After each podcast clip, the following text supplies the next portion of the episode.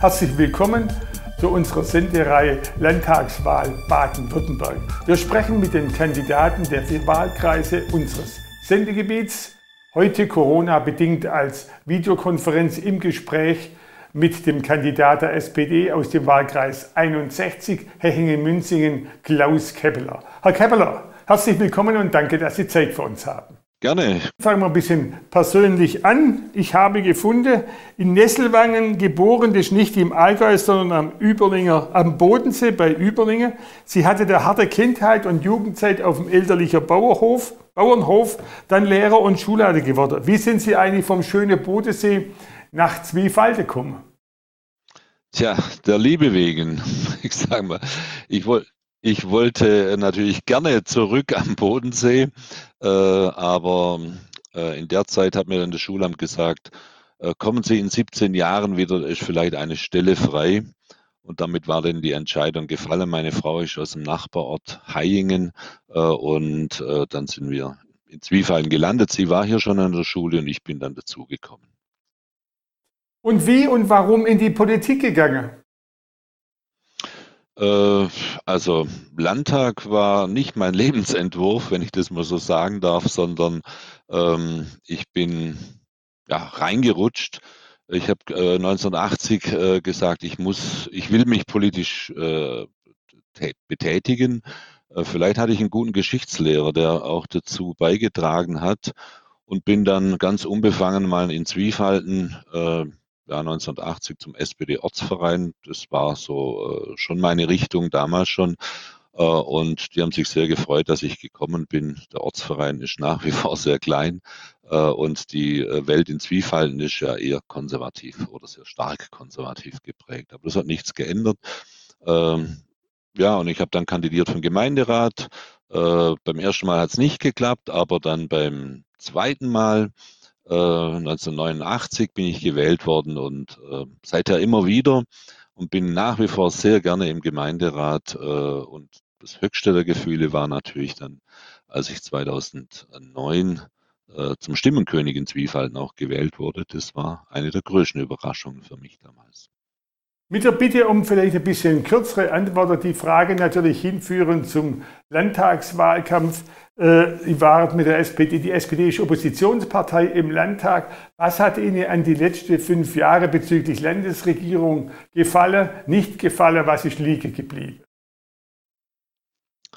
Also ich war ja selber 2011 äh, bis 2016 schon im Landtag und habe an Schulreformen mitgewirkt und da bin ich sehr äh, frustriert, dass das äh, im Grunde genommen nicht weitergeführt wurde. Ich sage als Beispiel Inklusion. Vier Jahre habe ich an dem Gesetz mitgearbeitet äh, und äh, ich habe das Gefühl, das ist überhaupt kein Thema mehr bei der jetzigen Landesregierung. Und leider gibt es immer weniger Sonderpädagogen. Und jetzt ist natürlich so, Sie haben es angesprochen, Sie waren vorher selber im Landtag bis 2016. Wenn ich es recht gelesen habe, so nach einem, mit einem Nie mehr ausgeschieden. Warum tun Sie sich jetzt nochmal an? Ja, also ich habe äh, 2016 äh, eigentlich schon gedacht, das Thema ist vorbei. Zehn Jahre Landtag ist auch eine schöne Zeit gewesen, eine anstrengende Zeit. Ähm, mich haben die, äh, meine Mitglieder der SPD äh, haben mich äh, dringend gebeten, nochmal zu kandidieren. Und nachdem ich im letztes Jahr im Sommer äh, aus dem Schuldienst ausgeschieden bin und äh, auch etwas mehr Luft hatte, habe ich gesagt, okay, äh, für die SPD mache ich das nochmal und ja, es macht mir auch Freude. Kommen wir zu den Wahlthemen Ihrer SPD ist ja ein großer Slogan drüber. Das Wichtige jetzt, was ist Ihr wichtigstes Wahlthema?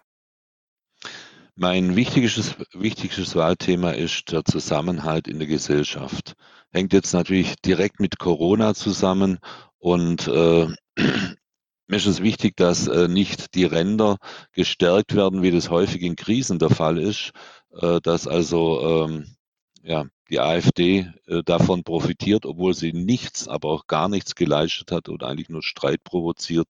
Ähm, äh, aber die Gefahr ist eben groß. Äh, ich erlebe das in vielen Gesprächen im Moment, äh, dass die Menschen auch äh, dort, wo sie unter Corona sehr stark leiden, frustriert sind. Und da habe ich schon ein bisschen Angst. Deswegen der Zusammenhalt in der Gesellschaft, Eintreten für die Demokratie, auch in schwierigen Zeiten. Ich habe in Ihrem Wahlprogramm auch gefunden, Arbeit sichern. Das kann man sich ja gut vorstellen. In Baden-Württemberg hängen sehr viele Arbeitsplätze an der Autoindustrie. Frage mobilitätsbezogen, diese etwas einseitige Fixierung auf E-Mobilität, ist das der richtige Weg?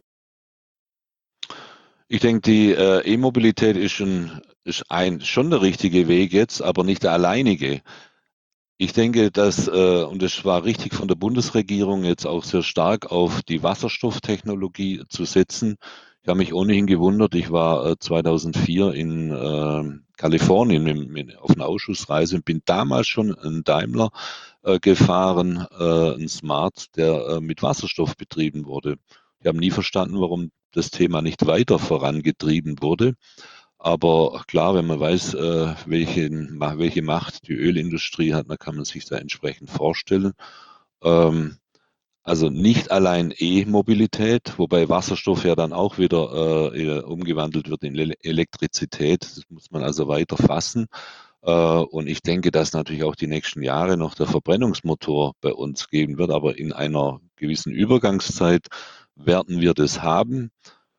Wir haben, meine Frau hat äh, als Zweitauto äh, jetzt seit kurzem, äh, kurz vor Weihnachten, ihr E-Auto bekommen und mein Plan ist es, äh, auf unserer Garage jetzt eine Photovoltaikanlage zu installieren, um dieses Auto dann auch äh, regenerativ zu laden.